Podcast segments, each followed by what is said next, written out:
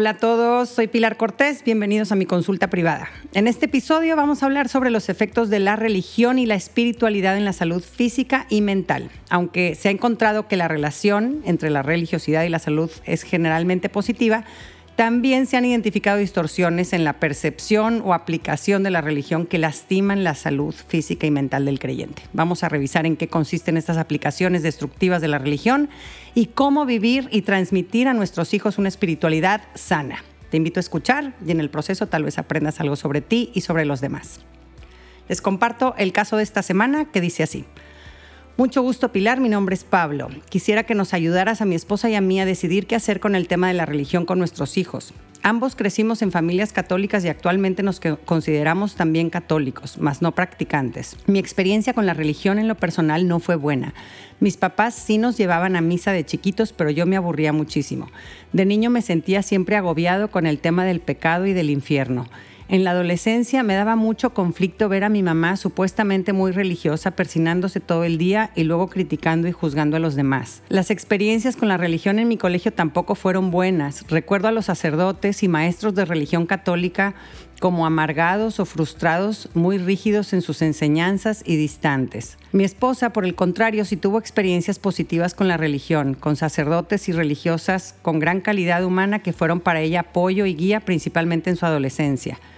Ahorita nuestros hijos están chiquitos, tienen dos y cuatro años. Hemos ido algunas veces a misa con ellos y ha sido una tortura. Se la pasan brincando y al final nos la pasamos regañándolos y callándolos no es la imagen que queremos que tengan de la religión, como de castigo y rigidez, pero tampoco queremos que crezcan sin religión. Yo soy una persona que le gusta investigar y entender, leo mucho y sé que hay evidencia científica que comprueba que tener fe tiene muchísimos beneficios para la salud física y mental, pero por experiencia personal también sé que la religión mal enseñada puede lastimar tu salud física y mental. ¿Hay algunos lineamientos que nos pudieras compartir sobre cómo transmitirles a nuestros hijos la fe de una forma positiva?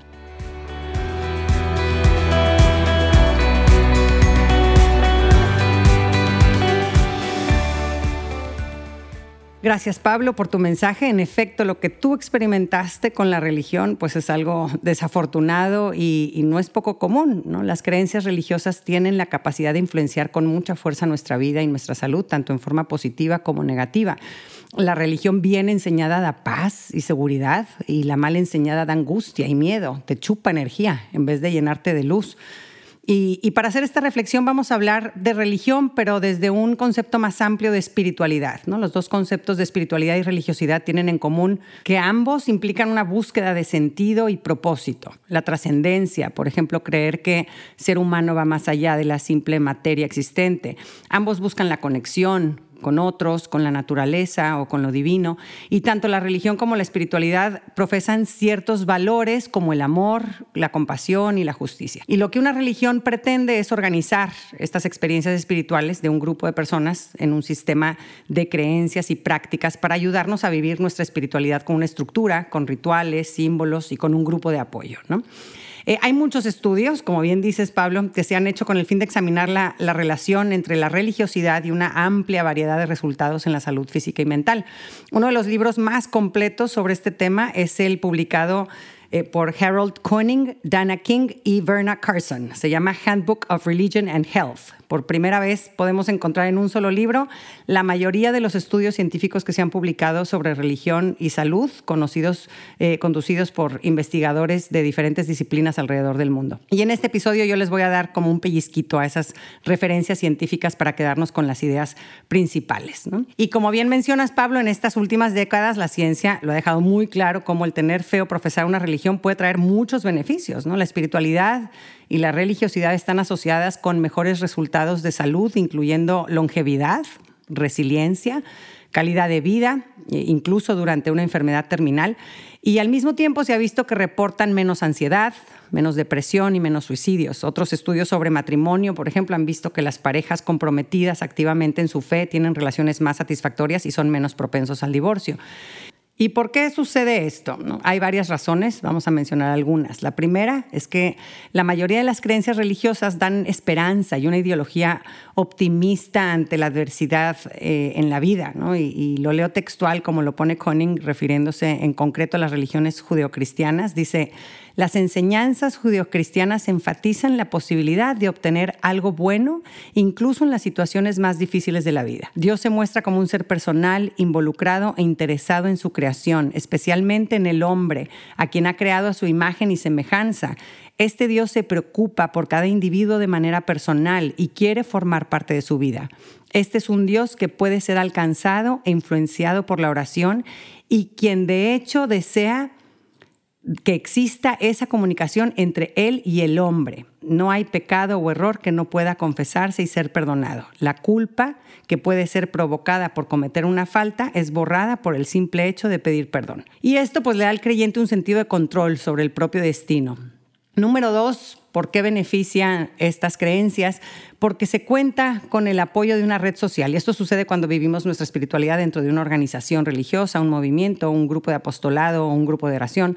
El participar activamente en una comunidad religiosa ayuda a crear lazos con otras personas de intereses y perfiles comunes. Las doctrinas religiosas promueven valores como la compasión, la generosidad, el servicio al prójimo. Y estos lazos de afecto íntimo con los demás sabemos que tienen un impacto gigante en nuestra salud mental y están relacionados con niveles bajos de depresión, ansiedad, soledad y, otros problemas mentales.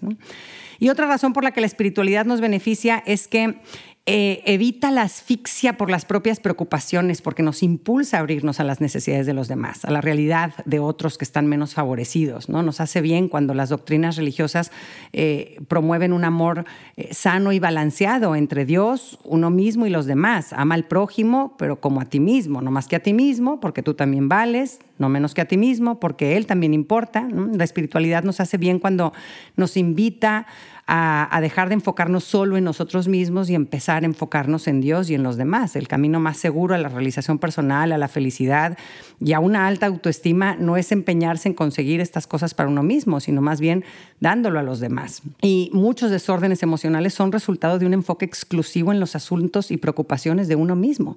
La religión invita a evitar estas tendencias narcisistas, ¿no? trascendiéndonos a nosotros mismos y poniendo la confianza en un poder superior y, ocuparnos más bien de amar y ayudar a otros. Eh, y luego también eh, las creencias religiosas generalmente nos llevan a, valorarnos, a amarnos y a cuidarnos a nosotros mismos. La espiritual nos ayuda a, a, recordar nuestra dignidad humana y espiritual. Soy hijo de Dios, soy un ser sagrado. ¿no? Y en estudios se ha visto que la gente religiosa en general lleva, vidas más saludables y evitan comportamientos nocivos como prácticas sexuales peligrosas, ingerir drogas o, abusar del alcohol.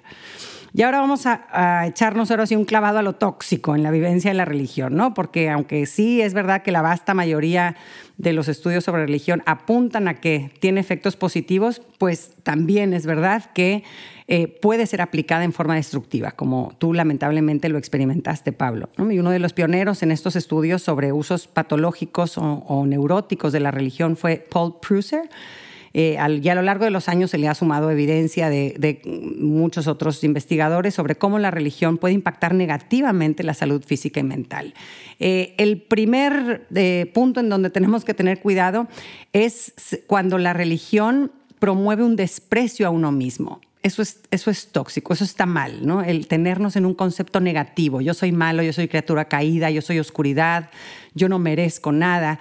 Eh, David Brenner es un psicólogo americano y, escritor de espiritualidad cristiana y él explica que, que, esto sucede a veces porque algunos cristianos basan su identidad principalmente en ser pecadores y, y esa es su etiqueta que los lleva a despreciarse a sí mismos. Eh, y Brenner dice, yo creo que se equivocan eh, o, no es así por completo. Eh, claro que como seres humanos pues cometemos errores, nos equivocamos, pero no eres simplemente un pecador, dice, eres un pecador profundamente amado. Y ahí está toda la diferencia del mundo entre los dos conceptos. El encuentro con Dios Padre no debería aplastarnos de ninguna forma, sino de elevarnos en nuestra dignidad. Somos hijos de rey, yo soy hija de rey, del rey de reyes. ¿no? Siguiente aplicación patológica de la religión, eh, sentimientos constantes de culpabilidad. Cuando nos juzgamos con dureza a nosotros mismos, cuando tenemos un pobre concepto de nosotros mismos, la religión puede, puede resonar como un reclamo constante a todo lo que no somos, a todo lo que no hacemos, a, lo que podríamos hacer mejor. Y qué terrible desgaste vivir así, no, no es sostenible. ¿no? Generalmente quien experimenta la religión como una carga más que como un alivio o como un reclamo, eh, termina abandonándola por razones obvias. Por eso, eh, mm, eh, si vemos, no, no es que venga de la religión en sí, sino que viene de mi concepto, de mí mismo y del mundo. y yo adapto la religión y la acomodo de acuerdo a mis creencias destructivas que tengo sobre mí mismo, que se originan generalmente en las heridas de mi historia, el creer que yo no soy suficiente, que yo no valgo, que yo no merezco ser amado. Siguiente creencia religiosa destructiva tener un concepto de Dios duro, castigador, autoritario. Y, esto nos lleva a vivir con miedo. Los investigadores de la clínica Mayo encontraron que cuando los pacientes tienen miedo de ser castigados o abandonados por Dios en sus problemas de salud, estos pensamientos negativos están asociados con más altos índices de depresión, peor calidad de vida y mortalidad. Esta enfermedad es un castigo divino porque es que yo he hecho muchas cosas malas en mi vida o esta enfermedad me la manda Dios porque él es, eh, a él no le importa o él es cruel. ¿no? E, el estrés que provocan estas creencias religiosas chafas, falsas, eh, afecta la salud mental de los pacientes. Otro uso destructivo de la religión es reprimir o disociarnos de nuestra sexualidad. Y aquí voy a usar el ejemplo del fundador de la revista Playboy, Hugh Hefner, eh, que en varias entrevistas eh, mencionaba que él nació en el seno de una familia metodista puritana y el tema de la sexualidad eh, era tratado así con mucha oscuridad por sus papás, Y se los leo textual de, lo que dijo en alguna de sus entrevistas. Hablar de sexo era tabú igual que mostrar los sentimientos y cualquier contacto de tipo corporal. Mi madre no me besaba para no transmitirme bacterias. Tú imagínate, ese pobrecito niño creció sin ni un abrazo, ni un beso de su mamá. Nunca le enseñaron cómo se ama y se es amado con el cuerpo. Eh, y entonces pues pasó del extremo de vivir en la hambruna a atascarse de comida chatarra. No, no, no. Era algo en lo que él estaba disociado, estaba eh, eh, roto. era una parte de sí mismo que, que, creció con ella mutilada. ¿no? Siguiente aplicación tóxica de la religión, pensamientos obsesivos, centrarse en la forma y descuidar el fondo hay gente que usa los rituales religiosos para proyectar ahí una tendencia más bien obsesivo-compulsiva eh, cumpliendo así rígidamente las prácticas religiosas, a veces incluso en horas y lugares específicos, con cero flexibilidad. Tengo que ir a misa a esta hora y después el rosario, con ocho persinadas al final, la jaculatoria de todos los santos de no sé qué. Y si algo interfiere en estos rituales, me invade la ansiedad. Esto es caer en el legalismo, en cumplir. Y, en vez de que los rituales y símbolos se conviertan en un medio para conectar con el Creador, los convertimos en un fin en sí. Eh, siguiente, y esta es bien peligrosa, eh, sacrificar el intelecto. O sea, no te cuestiones, no te preguntes, trágatelo todo, aunque no te cheque, aunque te haga ruido, ¿no? Peligrosísimo, ¿no? La obediencia por encima del propio criterio, someterse sin entender. Eh, esto es tierra fecunda para el nacimiento de cultos donde los fieles siguen y apoyan autoridades que son muchas veces corruptas y malintencionadas. El intelecto, nuestra capacidad de razonar, nuestro pensamiento lógico, no solo es compatible con la fe, sino que son esenciales la una para la otra. A, mí me tiene que hacer sentido por qué creo lo que creo y desde mi proceso racional concluir que la vivencia de mi espiritualidad es algo que me hace bien a mí y a los que me rodean. Eh, Juan Pablo II en su encíclica Fides et Ratio, Fe y Razón, dice, sin razón la fe te lleva a la superstición eh, y sin fe la razón por sí sola mm, carece de un propósito trascendente. Siguiente, y que está ligado al anterior, que es muy común encontrarlo en cultos religiosos, ¿no? la dependencia excesiva de una persona o de un grupo. Eh, hay gente que usa la religión para satisfacer sus ganas de controlar o manipular a otros y hay personas que ahí satisfacen su necesidad, su necesidad de ser manipulados por otros, ¿no? Si también hay de esos. Eh, pues a mí toda mi vida me dijeron qué hacer y, y, crecí muy insegura y me da mucho miedo tomar mis propias decisiones y mejor delego eso a alguien más. Eh, qué hago, qué le digo, qué... entonces me convierto en una marioneta de otras personas. Entonces, en vez de que la religión... Em, me una a Dios en una relación personal íntima, pues más bien me hace dependiente de personas que son como figuras intermediarias de autoridad este, dentro de, eso, de ese grupo religioso, ¿no? como si fueran requisito esas personas para mi encuentro y conexión con Dios, ¿no? unos mini dioses. Otra aplicación destructiva de la religión es cuando se usa como un desahogo de la ira, del odio o como una justificación para juzgar duramente a otros. Eh, o sea, cuando la religión, en lugar de fortalecer nuestra solidaridad con toda la humanidad, nos fracciona, nos divide. Y, esto nos lastima a nivel individual y como sociedad. Mm, y eh, yo estoy bien, tú estás mal, y como eres diferente a mí, no me llevo contigo, te condeno, no te entiendo, me estorbas. Eh, no, puede algo haber, eh, no puede haber algo bueno en ti porque no eres de mi equipo. Y esto sucede cuando las personas se identifican muy profundamente, pero exclusivamente con las personas de su grupito religioso y rechazan a personas que no pertenecen a este grupo. Y, y como les, les he explicado en otros episodios, la salud mental consiste en aprender a estar conectado con los demás que son diferentes a nosotros. Y, esto es todo lo contrario. Como yo no estoy a favor del aborto y tú sí, voy a darte un balazo. ¿no? En Estados Unidos han habido varios eh, eh, casos de asesinatos de este estilo. ¿no? Uso mis creencias religiosas como respaldo para justificar mi violencia, para condenarte, para castigarte. O estrello un avión contra un edificio y me ofrezco como mártir para darle su merecido al mundo pagano, alejado de Dios y, y creer que Dios me va a compensar por este hecho heroico. Estos son los casos extremos, pero de forma parecida lo vivimos más sordeadamente ahí en nuestra vida diaria. No, este, no quiero tener nada que ver con gente que piense diferente a mí, la evito, eh, no quiero que mi hija vaya a casa de la niña que es de otra religión, critico a los que no comparten mi fe, este, eh, y, pues aquí digo, esto es, vaya, básico de la religión judeocristiana, ¿no? Jesucristo lo dijo clarísimo, no he venido a salvar, sino a condenar, y no juzgan, y no serán juzgados. Y por último, otra aplicación nociva de la religión es vivirla en forma individualista esta vivencia narcisista de la religión donde solo yo y Dios importamos y me mantengo al margen de los problemas del mundo. Eh, si te fijas, hay un común denominador entre todas estas prácticas patológicas de la religión y es que de alguna forma nos rompen, nos separan de nosotros mismos y de los demás. La palabra religión viene del latín religare, que significa unir. La religión sana, como lo dice su definición, nos liga, nos une hacia adentro de nosotros mismos y hacia afuera. Nos ayuda a integrarnos, a abrazar nuestra sexualidad, nuestra dignidad de seres humanos, nuestra inteligencia, nuestro criterio y también a integrarnos hacia afuera con toda la humanidad que aunque seamos diferentes, a la vez estamos conectados y son nuestros hermanos de, viaje en este caminar. ¿no? Ahora sí, vamos a la práctica cómo podemos transmitir una espiritualidad o religiosidad sana a nuestros hijos. Y aquí Em, empezamos por lo más importante que no está relacionado directamente con la religión, eh, pero sabemos por estudios que es lo que tiene más influencia y es el tipo de relación de apego que existe entre los padres y los hijos. Preocúpense por construir una relación de apego seguro con los hijos, siendo muy afectuosos, pero a la vez con límites claros. Eh, nuestros papás son la primera referencia que tenemos sobre cómo es Dios eh, en varios estudios he encontrado que cuando los hijos tienen una relación de apego seguro con los papás, en la que se sienten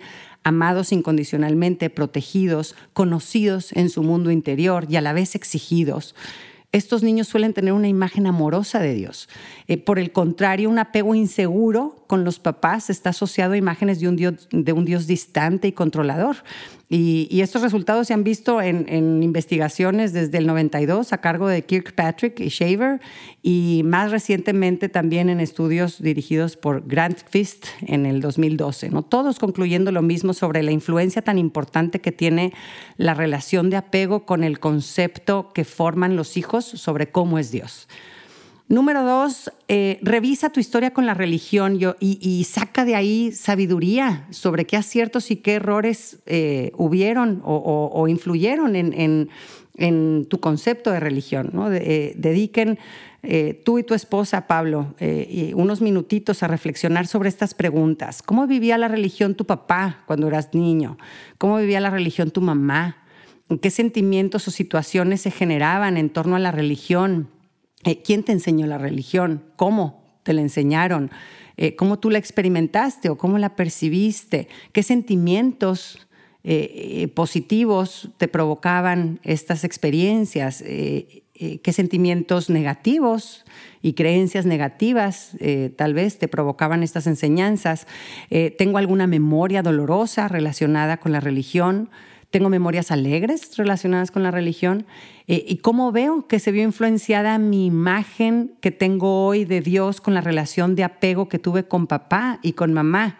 Eh, hay un libro de John Bishop eh, que se llama God Distorted, Dios distorsionado, How Your Early Father Affects Your Perception of God and Why It Matters, ¿no? Cómo tus, tus afectos con tu padre de la tierra eh, tiene, tiene una influencia en eh, tu percepción de Dios y por qué es importante. Y, después de hacer estas reflexiones, compartan tu esposa y tú sus, sus reflexiones y, y experiencias personales. Esto les va a ayudar a abrirse a realidades diferentes a la suya y comprender los factores que intervinieron en cómo cada quien experimentó la religión.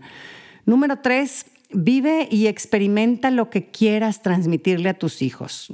Tú mismo lo has dicho muy bien al usar el término transmitir, que se refiere eh, pasar al otro algo que tenemos y por eso es clave tener lo que quieres transmitir, ¿no? Quieres que tu hijo tenga una espiritualidad basada en esperanza, en creencias positivas sobre la vida, eh, sobre sí mismo y sobre los demás, que tenga una visión optimista y trascendente en los momentos difíciles, que tenga una relación personal con un Dios que es amor, que le dé seguridad y lo aliente a ser valiente, eh, pues trabaja tú en vivir eso. ¿no? La fe bien transmitida consiste en que el hijo se siente atraído por lo que los padres irradian de forma natural en su vida cotidiana, no en una explicación o en un cumplimiento de reglas nada más.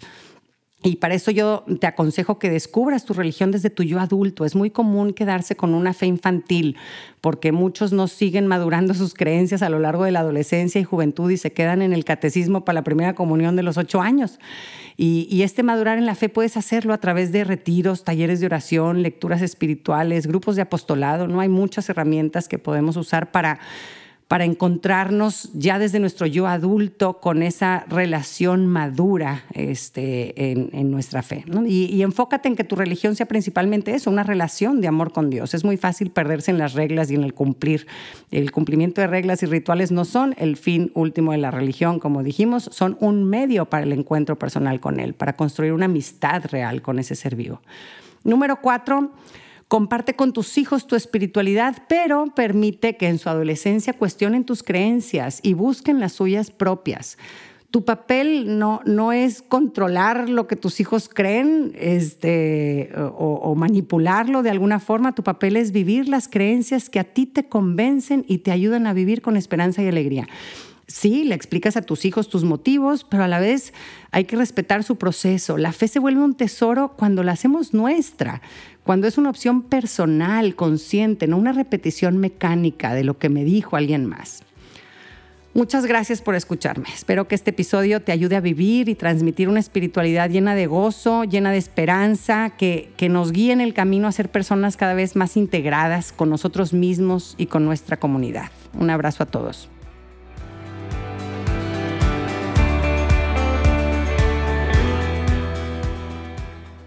Gracias por acompañarme. Ojalá que hayas recibido a través de este podcast, aunque sea un poquito de luz. Si te gustó lo que escuchaste, suscríbete y aliméntate semanalmente con contenido que te ayudará a construir una vida mejor. Si quieres compartir la luz que te llevaste de este tema, puedes enviarnos tus comentarios por mensaje de voz o por escrito al número más 52 8111 930543 o por email en consulta privada arroba luminapilarcortés.com, cortés con S. En mi página puedes accesar a talleres en línea y más material educativo. Encuéntrame en www.luminapilarcortés.com.